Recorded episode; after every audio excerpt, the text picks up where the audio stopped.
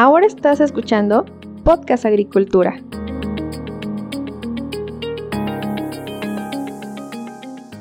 Siempre es importante conocer sobre estandarización y certificación agrícola, porque en la actualidad se trata de pilares fundamentales para que la producción pueda ser comercializada y ésta pueda llegar a su vez a los hogares donde los consumidores pueden tener la certeza de que lo que están consumiendo no les va a afectar de ningún modo a su salud.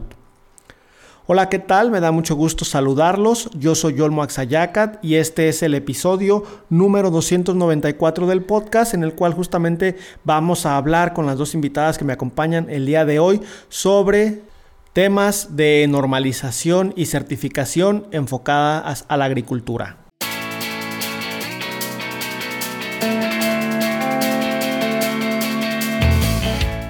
Brenda, Pamela, muchísimas gracias por aceptar esta entrevista para Podcast Agricultura. El día de hoy vamos a hablar sobre la importancia de la certificación en inocuidad en el sector alimentario. Pero antes de comenzar, me gustaría que se presentaran a la audiencia del podcast. Primero que nada, ¿quién es Brenda Ponce? ¿Qué estudiaste y a qué te dedicas? Buenas tardes, la verdad es que es un gusto estar con ustedes en esta ocasión. Eh, bueno, yo soy eh, química de alimentos, egresada de la Facultad de Química de la UNAM. Y bueno, he tenido ya eh, una experiencia de cerca de siete años en todos estos temas de inocuidad alimentaria, tanto en la consultoría como también así ahora en el tema de evaluación de la conformidad. La verdad es que desde el inicio, eh, saliendo de la carrera, estuve muy de cerca trabajando con esquemas como Global Gap, me tocó estar en toda esta parte de certificaciones en las buenas prácticas agrícolas, también haciendo algunos esquemas de gobierno. Entonces ya después en el paso del tiempo eh, fui colaborando como consultor en diversos estándares de inocuidad para la certificación y posterior a la exportación de productos alimentarios. Entonces pues ya estoy muy familiarizada con todo este tipo de esquemas en general en toda la cadena de distribución. Excelente, sin duda eh, muy interesante esto que nos comentas sobre tu formación, porque vamos a hablar de esquemas de inocuidad justamente el día de hoy, pero eh, también eh, Pamela, ¿nos puedes hablar sobre ti, quién eres, qué estudiaste y a qué te dedicas, por favor? Hola, buenas tardes, mucho gusto y muchas gracias por la invitación. Yo soy ingeniera en alimentos, egresada de la Universidad Autónoma Metropolitana, Unidad Iztapalapa. Eh, me dedico aquí en Normex como auditora de información. Anteriormente he trabajado en la industria de alimentos procesados, implementando, evaluando, verificando y monitoreando todos los esquemas de, de inocuidad que se, que se aplicaban. Recientemente estoy adquiriendo experiencia para el área agrícola y bueno, es por lo que estoy aquí en Normex. Excelente, pues muchísimas gracias a ambas por su presentación.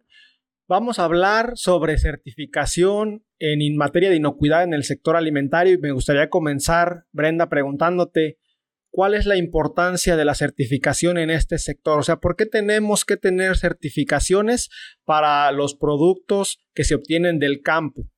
Esa es una muy buena pregunta.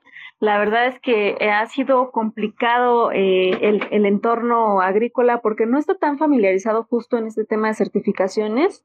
Eh, cuando hablamos de cumplimiento de algunas normas o demás, primero, el sector no está pues como tan abierto a ciertas capacitaciones, a lo mejor la industria de alimentos, pues por todo lo que implica, ya está más familiarizada, sabe que tiene que ir a algunos cursos, sabe que tiene que cumplir con algunas normas, pero en el campo también es muy importante, primero porque es el primer eslabón de la cadena, y segundo porque al final, y yo creo que es lo más importante, son alimentos y todos somos consumidores, entonces hay una importancia ahí pues muy grande puesto que queremos llevarnos alimentos a la boca que sean seguros, ¿no? Y entonces para que sean seguros tenemos que cumplir con algunas normas, tenemos que seguir buenas prácticas y la única forma de demostrar que estamos siguiendo con estas buenas prácticas y en este sentido cumpliendo con requisitos en materia de inocuidad son las certificaciones estas evaluaciones que se hacen a través de un tercero, que no está íntimamente en el campo, sino que está dedicado 100% a evaluar esas prácticas desde el campo y de esta forma se otorga una, em, Puede ser una certificación, puede ser un sello, puede ser alguna evaluación, alguna constancia de cumplimiento que permitan evidenciar que las organizaciones o en este caso el campo está cumpliendo con las buenas prácticas, está poniendo su granito de arena en el tema de inocuidad alimentaria y de esa forma también está generando un beneficio a los consumidores al tener menos riesgos de enfermedades transmitidas por alimentos. Ok, sin duda esto me parece interesante, en especial esto último que mencionas sobre los riesgos. De manera general, cuáles son los riesgos que podemos tener nosotros como consumidores si la gente de campo no certifica su producción, no sigue las buenas prácticas agrícolas. Podemos llegar a tener, me imagino, problemas graves, ¿no, Brenda? Totalmente. Mire que aquí es muy importante eh, tener bien identificado que hay en materia de inocuidad alimentaria hay muchos riesgos, pero principalmente hay riesgos eh, en el tema de enfermedades transmitidas por alimentos y esto puede ser por no controlar, no tener buenas prácticas que puedan generar peligros biológicos. Algunas veces hemos escuchado, oye, ¿sabes que este alimento tiene un brote de salmonela? Sí. Y es una enfermedad que de pronto pues tú dices, híjole, o ya comiste por ahí a lo mejor taquitos en la calle y pues resulta que te enfermaste, pero y fue por una bacteria, pero como no estamos tan familiarizados en todo este tema de inocuidad alimentaria, pues de, de pronto empezamos a perder, ¿no? El, el sentido de este tipo de cosas, o no tomar conciencia de lo que implican las buenas prácticas, ¿no? Y eso a veces pasa porque desde el campo no hay buenas prácticas a lo mejor en el riego, el agua que se utiliza, que el agua hace saber que es una de las fuentes principales de contaminación, dado que es muy necesaria en el tema de riego. Si no tenemos calidad del agua, si no tenemos cumplimiento regulatorio en esta parte de riego, seguramente podemos ser eh, una fuente de contaminación hacia ese producto, ¿no? Y entonces, por lo que ocurre son enfermedades transmitidas por alimentos, que se sabe que hay más de 200 enfermedades transmitidas por alimentos, sin embargo, por los consumidores no lo conocemos. ¿no? Lo conocemos hasta que estamos en el gremio, ¿no? Pero si no, pues de repente dices, ay, algo me cayó en el estómago mal, pero ya no indagas más. Ajá. Y entonces por eso es que es tan importante tomar conciencia en este tipo de prácticas, conocer los riesgos y con esto, pues porque es importante controlar este tipo de riesgos, ¿no? Oye, pues el hecho de que existan 200 o más enfermedades producidas por alimentos, sin duda, pues eh, para mí es un punto que debería impulsar todavía más la certificación y las buenas prácticas agrícolas. E, en este sentido, Ahora te quiero preguntar, ¿qué áreas de la producción agrícola y manufacturera se pueden certificar? Ya nos comentaste ahorita rápidamente el tema del agua, pero me imagino que hay otras áreas que se pueden certificar, ¿no? Definitivamente, mira que al final, eh, cuando hablamos de certificación, eh, por ejemplo, en producción agrícola, se certifica pues eh, el esquema integral de todo lo que tiene que ver con buenas prácticas agrícolas. ¿Esto qué significa? Bueno, que al final, pues en las buenas prácticas agrícolas va de la mano el tema de calidad del agua, pero también así el cómo manejamos los productos plaguicidas, fertilizantes y demás productos que se llaman fitosanitarios que se aplican a los alimentos en campo. ¿Por qué? Porque si al final tú eh, aplicas productos químicos hacia el producto de una forma deliberada, pues empiezas a tener ahora residuales y entonces ya hay algunos problemas de origen químico que pueden después causar enfermedades a los consumidores. Eso ahora ya no es un tema de una bacteria, sino ahora es que un residuo de un plaguicida causa algún problema de salud a los consumidores. Esto puede incluso traducirse hasta cáncer y en casos pues mucho más graves hasta la muerte. Entonces realmente todo el contexto de buenas prácticas agrícolas es certificar todo, ¿no? O sea, desde el campo lo que vamos a ver es los trabajadores, si están utilizando el equipo de protección personal, cómo controlan el agua, cómo controlan los productos que aplican, si tienen ahí algunos almacenes donde puedan guardar los productos químicos, incluso hasta cómo gestionan los recursos como la energía. Realmente es un esquema muy completo. El certificar el campo realmente es, pues, muy completo en el sentido de que involucra muchos aspectos, ¿no? No nada más es ir a visitar, eh, por así decirlo, el campo y ya está, ¿no? Sino todo lo que implica el contexto de buenas prácticas agrícolas. Y en el tema de manufactura, pues todavía más, porque aquí también hay que ver instalaciones, hay que ver también el tema de agua, cómo utiliza el, el, personal el equipo, cómo utiliza las maquinarias, cómo las limpian, el mantenimiento que se le dan a los equipos, todo eso que parecería que no es, no tiene nada que ver con inocuidad, resulta que es muy importante porque de esto depende qué tan inocuo pueda salir un producto, es decir, qué tan seguro sea para el consumidor un producto. Entonces, la verdad es que es un esquema muy completo, ¿no? Certificar inocuidad alimentaria en toda la cadena de suministro tiene un valor muy importante porque engloba no nada más un área, ¿no? Sino son muchísimas áreas que están involucradas en todo este tema de inocuidad y de la producción en general de productos, desde los agrícolas frescos hasta los productos manufacturados, incluso hasta en los centros de distribución. Cierto, pues como bien me comentas, la realidad esta, es que esta cuestión de certificar a la producción agrícola y alimentaria es bastante complejo y justamente en esto son especialistas ustedes. Pamela, cuéntame qué es Normex, cómo surgió y qué es lo que ofrecen. Claro, mira, Normex o Sociedad Mexicana de Normalización y Certificación es una empresa privada establecida en diciembre de 1993, que quiere decir que ya tenemos casi 30 años de, experiencia. Eh, es un organismo reconocido por la entidad mexicana de acreditación, que es la EMA. Este organismo se encarga de, pues, de regularnos, ¿no? Eh, y también estamos reconocidos por la Secretaría de Economía y por diferentes entidades gubernamentales. Todo esto para poder nosotros realizar estándares, auditorías, inspecciones y pruebas de laboratorio bajo los requerimientos de estándares nacionales e internacionales. Cabe recalcar que el equipo de Normex eh, está conformado por profesionales con más de 20 años de experiencia.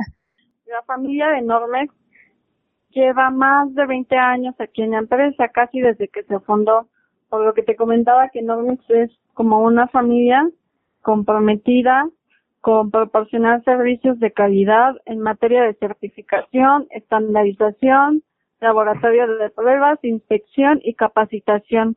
Todo esto para satisfacer las necesidades de nuestros clientes. Ok, interesante sin duda esto que me comentas, Pamela me, queda la duda nada más, en Normex, ¿qué y qué sectores productivos atienden? Digo, ahorita vamos a hablar sobre el tema de la agricultura, pero me imagino que atienden algunos otros sectores, ¿cierto? Así es. Eh, a continuación, Brenda te hablará un poco de las líneas de negocio que tiene Normex. Pues eh, ya hemos hablado mucho de toda la experiencia que tiene Normex como organismo de, de normalización y de certificación y justo pues aprovechando esta parte, pues comentarte todas las líneas de negocio que tiene Normex. De entrada, eh, pues somos un organismo de normalización, es decir, trabajamos en conjunto con diferentes comités, ya sea de bebidas alcohólicas, de alimentos, de energía, en todo este tema somos quienes juntamos a todos los actores principales para elaborar diferentes normas. Por supuesto, en ese sentido tenemos catálogos de normas mexicanas a la venta y actualmente tenemos 148 estándares de normas mexicanas que hemos creado como normas. Esto en diferentes ámbitos como eh, bebidas alcohólicas, envases, embalajes, industria alimentaria, productos higiénicos, eh, gases comprimidos para energía solar, en fin, eh, tenemos una amplia eh, extensión de, de normas mexicanas que hemos elaborado. Adicionalmente, contamos con una unidad de inspección que se encarga de emitir constancias de cumplimiento eh, y constancias de conformidad para el etiquetado comercial bajo diferentes normas. En esto está la parte de norma 051, que es el etiquetado de alimentos, que ahorita ha estado pues mucho en boga el tema del etiquetado y que también así van diferentes fases del etiquetado de alimentos. Entonces pues estamos eh, trabajando en ello para emitir todos los dictámenes de cumplimiento. Por otro lado, también tenemos certificación de productos. Certificamos eh, bajo las diferentes normas mexicanas eh, avena, agua, sistemas solares, oxígeno medicinal, productos de limpieza, productos higiénicos. Entonces, la verdad es que tenemos amplia gama de productos que podemos certificar. También así certificamos sistemas de gestión, sistemas de gestión de calidad, eh, sistemas de gestión ambientales, de salud y seguridad del trabajador, Contamos adicionalmente con un laboratorio de biodegradabilidad, hacemos análisis para eh, muestras líquidas y vemos ahí qué tan biodegradables son. Y también comentarte que tenemos un laboratorio de envases y embalajes. Para todo el manejo de sustancias peligrosas que requieren una certificación, somos el único laboratorio acreditado para emitir esa certificación que es la certificación UN. Y adicionalmente, pues tenemos esta parte importante y de la que estamos hablando principalmente en el podcast, que es la de parte de certificaciones en inocuidad alimentaria. Certificamos en el sector agrícola bajo normas como Global Gap, que es un estándar alemán de buenas prácticas agrícolas, Primus GFS, que es un estándar de certificación eh, americano, y también certificamos eh, orgánico y en la parte de procesado certificamos en las buenas prácticas de manufactura bajo la norma oficial mexicana 251 y también certificamos en HACCP y en algunos estándares eh, de la Iniciativa Mundial de Inocuidad Alimentaria o GFCI. Ok, interesante todo esto que me comentas. La verdad, lo primero que me viene a la mente es no sé cómo pueden manejar tantas siglas, tantos números, tanto, tantos temas de estos eh, de, de nombre técnico, pero vamos a desglosar un poco esta respuesta que me acabas de dar, Brenda. Lo primero que me surge como duda es, ¿existe alguna diferencia entre el concepto de normalización y el concepto de certificación? Porque entiendo que ustedes manejan como ambos, ambos conceptos, ¿no? Totalmente, sí, qué buena pregunta haces, Olmo, porque al final también es algo que eh, todavía para mucha gente en este ámbito no está tan eh, claro entonces, pues mira, sí, normalización es toda la parte de elaboración de estándares o de normativas y cuando ya tenemos un estándar de referencia, es decir, todo esto que hace eh, pues el equipo de normalización, entonces ahora sí buscamos a gente que tenga la competencia para poder evaluar estas normas que ya se han construido previamente.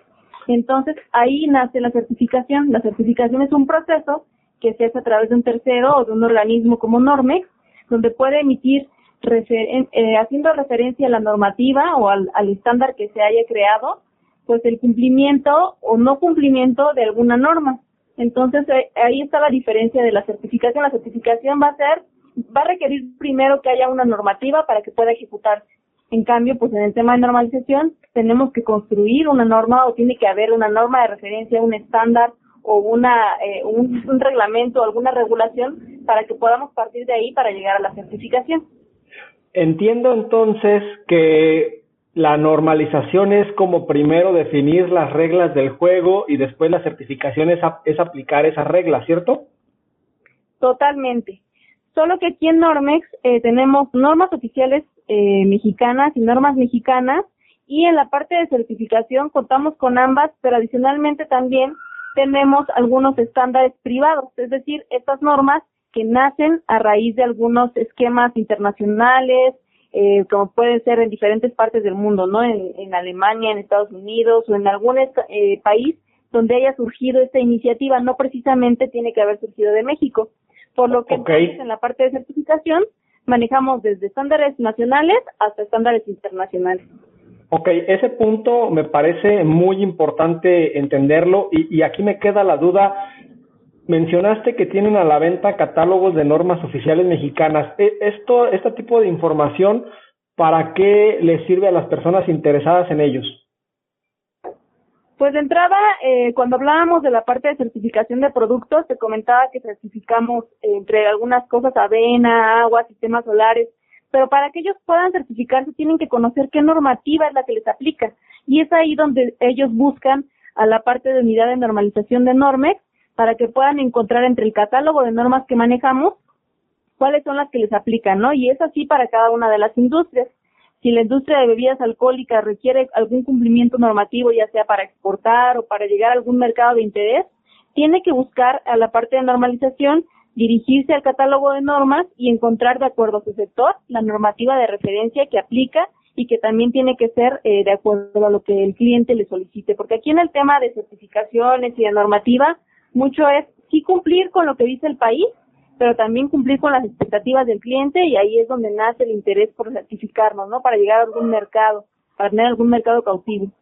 Ok, interesante. A ver, nada más para hacer la precisión, porque yo de, este tema de normalización y certificación no sé mucho y me queda la duda, para certificar alguna cuestión en la agricultura, primero tiene que existir la norma oficial mexicana o la norma mexicana o el esquema internacional eh, en el cual basarse? Eh, no precisamente una norma oficial mexicana como tal, no, pero sí cuando yo hablo de certificarme y estoy hablando de la industria alimentaria, sí tengo que fijarme mucho en los requisitos de mi cliente, ¿no? A lo mejor mi cliente me dice, oye, ¿sabes qué? Este, sí me interesa tu producto, pero yo requiero alguna certificación, pues como un modo de confianza el producto que tú me estás elaborando o que me estás vendiendo cumple con estándares de calidad y también así con estándares de inocuidad. Entonces de ahí surge la necesidad de, bueno, conocer qué tipo de estándares de inocuidad podrían aplicarme, ¿no? ¿Cuáles son esos estándares?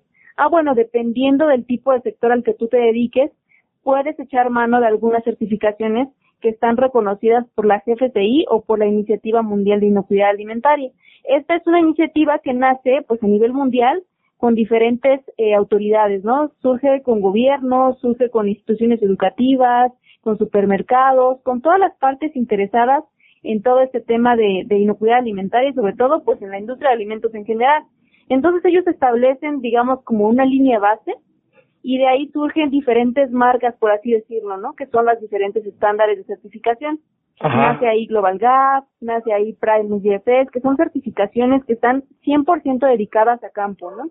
Y entonces ahí se establecen, como dices tú, las reglas del juego de qué hay que cumplir en materia de inocuidad cuando yo quiero certificar algo que está en el campo.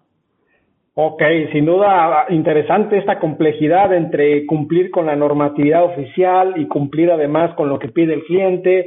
Eh, me parece pues bastante complejo este asunto. Pamela, específicamente eh, el área de inocuidad de Normex, ¿qué servicios ofrece al sector agrícola y manufacturero? Ya mencionaron algo de manera general, pero ¿nos podrías precisar un poco más?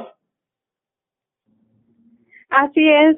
Mira, para el sector agrícola eh, como ya comentaba Brenda, manejamos las certificaciones Global Gap, eh, Primus GFS y USDA Organic, que es para productos orgánicos, y para el sector de alimentos procesados o manufactureros, se ofrecen sistemas en certificación bajo las buenas prácticas de manufactura, todo esto bajo la norma oficial mexicana 251 y también el sistema HACCP, eh, que es el, por, en, eh, en español, análisis de peligro y puntos críticos de control. Eh, Todo esto lo evaluamos aquí en el área de inocuidad. Eh, es por ello que contamos con eh, auditores eh, de diferentes eh, esquemas y ramas de, del área de alimentos. Como te mencionaba, yo estoy en el, yo implementé sistemas en el área de alimentos procesados, pero este recién me estoy abriendo hacia el hacia el área agrícola, porque bueno, eh, ahora sí que el área abarca todos estos esquemas. Claro que sí, sin duda, esquemas pues bastante importantes como todos sabemos, de hecho más para la exportación, México siendo uno de los principales países, eh, se habla actualmente de que es el onceavo, el décimo país exportador a nivel mundial, pues ocupa muchísimo estos esquemas, estos, no sé eh, si son esquemas, son sistemas de certificación.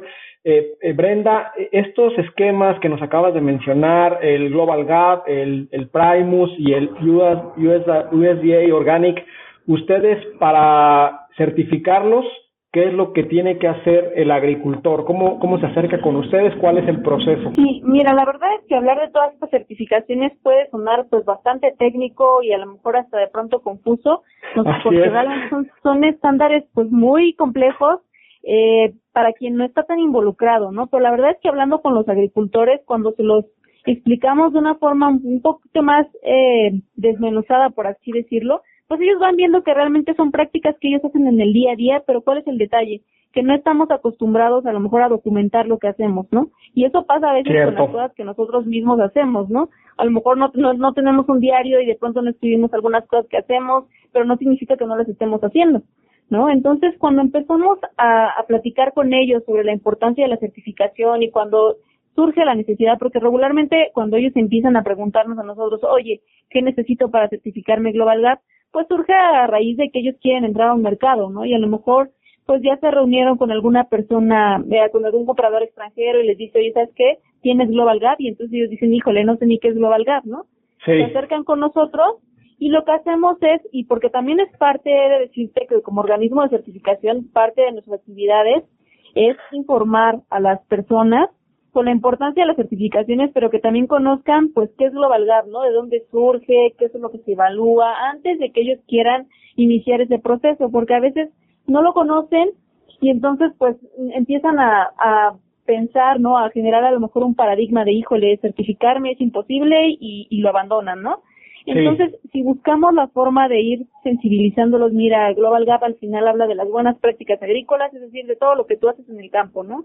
Desde que tú pusiste la semillita, pues cuándo la pusiste, cuándo la regaste, qué productos o qué nutrientes le pusiste para que fuera creciendo y todo ese monitoreo, si lo vas controlando y ellos dicen a veces, ah, ¿sabes qué? Eso sí lo hago, ¿no? Y a veces pues no lo tengo a lo mejor en un formatito, no lo tengo con un diseño especial, pero sí tengo unas notas de cosas que hago porque a mí me han servido para saber qué sí ponerle y qué no, ¿no? Por ejemplo. Y ahí empieza a surgir el, el, el, sensibilizarse y el entender la importancia de lograr una certificación y que tienen que empezar a generar registros, ¿no?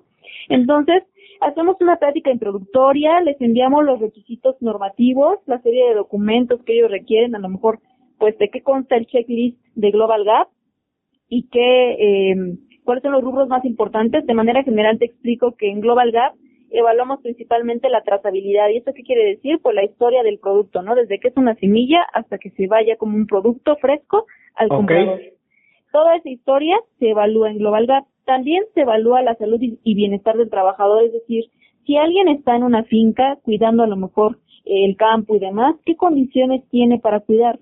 Es decir, si tiene a lo mejor una, una pequeña casita en el campo donde esté vigilando, si tiene energía, si tiene agua, si tiene los servicios necesarios porque al final, pues también él es un trabajador que requiere sus servicios para poder desempeñar bien sus actividades.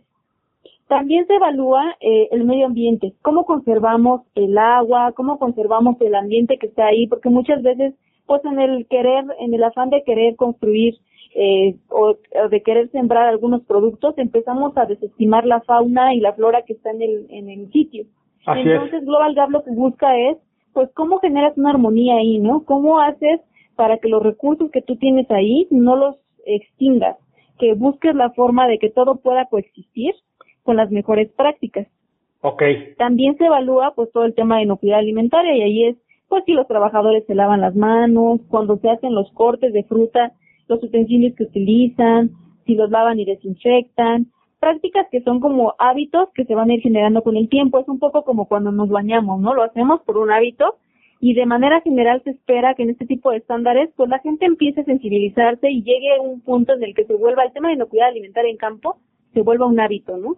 Sea, la gente se vuelva consciente de la importancia de lavar los utensilios, de tener instalaciones adecuadas, de tener agua, papel, jabón en los baños, que aunque estamos en el campo, pues no quiere decir que porque estamos en el campo no va, no vamos a seguir esas prácticas, ¿no? Justo ¿por qué? Porque hay que entender que el no, no seguir estas prácticas nos puede llevar a enfermedades que después pueden generar problemas mucho más graves, ¿no? Entonces, este tipo de aspectos muy generales que a lo mejor, pues ya cuando hablamos más a detalle del esquema decimos, ah, bueno, ¿sabes qué? Sí me hace sentido, ¿no? El lavarse las manos, el tener limpieza, el tener orden, pues suena mucho pues a cosas que son fáciles de hacer, pero que necesitamos empezar a documentar, ¿no? Entonces, una vez que nosotros ya les hemos dado toda esta información, se acercan con nosotros, llenan una solicitud, esta solicitud es para saber qué tipo de cultivo van a certificar, qué superficie van a certificar, en qué, em, en qué distancia se encuentra, en qué estado, si la van a, vender a algún país en específico, porque todos esos requisitos son mínimos para que Global Gap nos pueda em, registrar el producto que queremos certificar. Okay. Adicionalmente, con toda esta información, calculamos los días de auditoría y una vez que ellos ya conocen la lista de verificación y que ya saben más o menos eh, de qué va la normativa, entonces se emite una cotización donde tenemos ahí, pues por días de certificación o días de auditoría, pues esto es lo que te va a costar la certificación, ¿no? Y una vez que ya conocen esa información, se planea el servicio de auditoría, se ejecuta la visita en sitio, se revisa tanto el campo como los, los un poquito los requisitos que hablábamos, ¿no? El tener bitácoras, el tener los registros de todas las actividades que ellos hacen y una vez que se hace esa evaluación, se entrega un informe el día de la auditoría de los, eh, digamos, de las no conformidades o no cumplimientos de las diferentes eh, de los diferentes requisitos establecidos en cada uno de los estándares, en este caso de Global Gap. Y una vez que ellos ya ya tienen como listado de requisitos donde no cumplen, se les da un periodo de acciones correctivas. Esto es, bueno, mira, tienes todos estos incumplimientos, tienes que eh, establecer un plan de acción de qué cosas vas a hacer para lograr el cumplimiento de estos requisitos. Entonces, el auditor que fue encargado de la evaluación revisa los, las acciones propuestas por el productor y entonces con eso no quiere decir que porque ya incumplió en algunas cosas ya no se va a certificar. Si ellos, ellos tienen este periodo de gracia de acciones correctivas donde pueden eh, subsanar, por así decirlo, sus no conformidades y con esto puede tomarse un, un veredicto de decisión de certificación. Si la respuesta del comité de evaluación es positiva, entonces se emite el certificado y este certificado tiene duración de un año. Si no es positiva, entonces se tiene que reprogramar el servicio y se vuelve a programar la auditoría pues con fines de lograr la certificación. Una vez que ellos ya logran esta certificación, pues se les entrega el certificado y también este es de conocimiento en la base de datos de Global Gap y también de Primus para que los compradores puedan acceder a un portal y sea de una manera transparente que ellos vean que están en cumplimiento, qué productos se certificaron y se logre esta parte de confianza de los consumidores. Ok, no, pues bastante interesante, sin duda. Eh, la realidad, eh, hay varios puntos que mencionaste de mucha importancia, pero me gustaría destacar uno en específico que al final de cuentas, ustedes son quienes traducen al sector agrícola todo, todo lo que se requiere en cuanto a normalización y, certificación, porque al final de cuentas yo he visto, por ejemplo, manuales de Global Gap o, manuales de Primus, y la verdad, si yo me pongo a ver eso, no lo entiendo, necesito la guía de alguien, y en este caso ustedes serían justamente esa guía que los agricultores o demás actores del sector agrícola requeriría. Ya para ir cerrando nuestra conversación, me gustaría preguntarles qué es lo que visualizan a futuro en cuanto a la certificación de la inocuidad. Vamos a seguir, digamos, en la línea en que vamos, va a haber una mayor exigencia en cuanto a la certificación de la inocuidad eh, de la producción agrícola, eh, de la manufactura, o qué es lo que ustedes nos pueden comentar al respecto. Así es, y complementando lo que mencionabas, somos como ese puente para la, persona que se quiera certificar, porque no solamente llegamos y les damos una propuesta económica o les decimos, ven, te vamos a certificar, sino que también recalcamos la importancia y de y la sensibilización que tiene la certificación para todos estos sectores, ¿no? Exacto. Que todos ellos entiendan el por qué se van a certificar que no solamente lo vean como un beneficio económico para sus eh, para sus clientes y para ellos, sino también como un beneficio y una conciencia más allá de lo que la certificación implica, ¿no? Que como ya mencionaba la química Brenda, es sobre todo el de ir este, reforzando el área de inocuidad y pues en general la salud de los consumidores, ¿no? que como ya eh, decía, si llegamos a un problema mucho más grave, pues llegaría hasta incluso provocar la muerte de alguna persona. Así es. Y, y, y en este sentido, ¿cómo ven hacia futuro el tema de la inocuidad? Pues mira, eh, en temas de inocuidad vemos un mayor eh, auge en todos los sectores, tanto procesados como agrícolas, ya no solamente piden la certificación eh, porque el cliente se los pide, incluso hay muchos que se acercan con nosotros y nos dicen eh, cuáles son los beneficios más allá de eh, los beneficios económicos que van a recibir ellos por certificarse. ¿Por qué? Porque también eh, incluso más allá de certificar productos o lugares, eh, se certifican temas como por ejemplo de responsabilidad social, ¿no? Y estas empresas son las que se preocupan ya también por la por la seguridad de sus trabajadores, por el medio ambiente y pues bueno, eso es una, eh, una conciencia que va mucho más allá, ¿no? Del tema económico que que hoy en día pues todavía llega a existir. Incluso hay personas que dicen, no, yo no me voy a certificar porque no me alcanza, porque no me van a autorizar ese presupuesto. Eh, muchos eh, llegamos y les decimos, oye, te vamos a hablar de tal certificación y dicen, ¿cuánto me va a costar? ¿No? Luego, es. lo primero que te preguntan. sí, me imagino. Por eso tratamos de hacer estos eh, Incluso ofrecemos webinars gratuitos para precisamente informarles a, a las personas eh, los beneficios y pues sobre todo qué implica verdaderamente una certificación, ¿no? A futuro y con todo lo que está saliendo de las enfermedades, eh, yo creo que va a haber un auge más que nada por eh, disminuir todos estos contagios, eh, y las enfermedades transmitidas por alimentos. Exactamente, y como bien comentas, eh, el tema de la concientización creo que va a venir todavía más fuerte. Eh, entonces, si alguien está interesado en contactar con ustedes, Brenda, Pamela, ¿algún comentario final que le quieran decir a la audiencia del podcast? Sí, mira, la verdad es que al final nosotros, como te decía, como organismo de certificación tenemos el compromiso de difundir este mensaje y no en un tema de negocio, sino que entendamos la importancia de la inocuidad como una forma de vida, ¿no? Tenemos derecho a alimentos saludables y seguros para todos los consumidores. Entonces, pues creemos que el mensaje debería de, de migrar en ese sentido, ¿no? En buscar en exigir nosotros como consumidores alimentos seguros y en ese sentido pues nace todo el tema de certificaciones. Como ya lo comentaba Pamela, tenemos eh, pues a bien comunicarte y invitar a toda la audiencia a que se unan a nuestras redes sociales. Tenemos capacitaciones gratuitas donde difundimos diferentes estándares de inocuidad. Eh, ahora que viene el Día de la Inocuidad Alimentaria, que es el 7 de junio, okay. los invitamos a sumarse y que ellos puedan, eh, pues de pronto conocer más de qué van las certificaciones, cuáles son los beneficios. Parte de nuestras actividades también en Normex es vincular ya a los productores certificados con compradores, con retailers, para que ellos logren también ver los beneficios a largo plazo de los que de lo que tiene la certificación en inocuidad alimentaria, ¿no? Entonces, pues invitarlos a que nos sigan en Normex SC, en Facebook, Instagram, en Twitter y que puedan estar ahí al pendiente de todas las eh, todos los documentos que podemos compartirles, de los webinars, de los eventos en los que estamos participando y que con mucho gusto pues damos estos mensajes eh, para que se vayan sensibilizando, entendiendo la inocuidad alimentaria y rompiendo un poco el paradigma de que es imposible certificarse.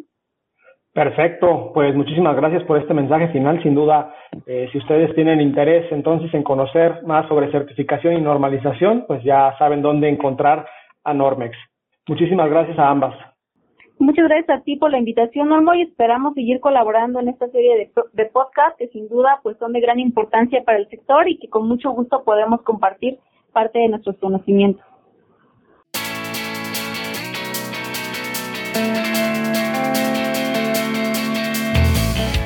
No me resta más que agradecerle a Brenda y a Pamela de Normex por haber pasado aquí al podcast a platicarnos un poco sobre normalización y certificación en la agricultura. Sin duda, como ellas ya bien comentaron y como ustedes pudieron escuchar, un tema bastante interesante y que por supuesto adquirirá mayor importancia en el futuro. A todos ustedes, muchísimas gracias por estar ahí. Recuerden que yo los espero muy pronto con un episodio más del podcast. Hasta luego.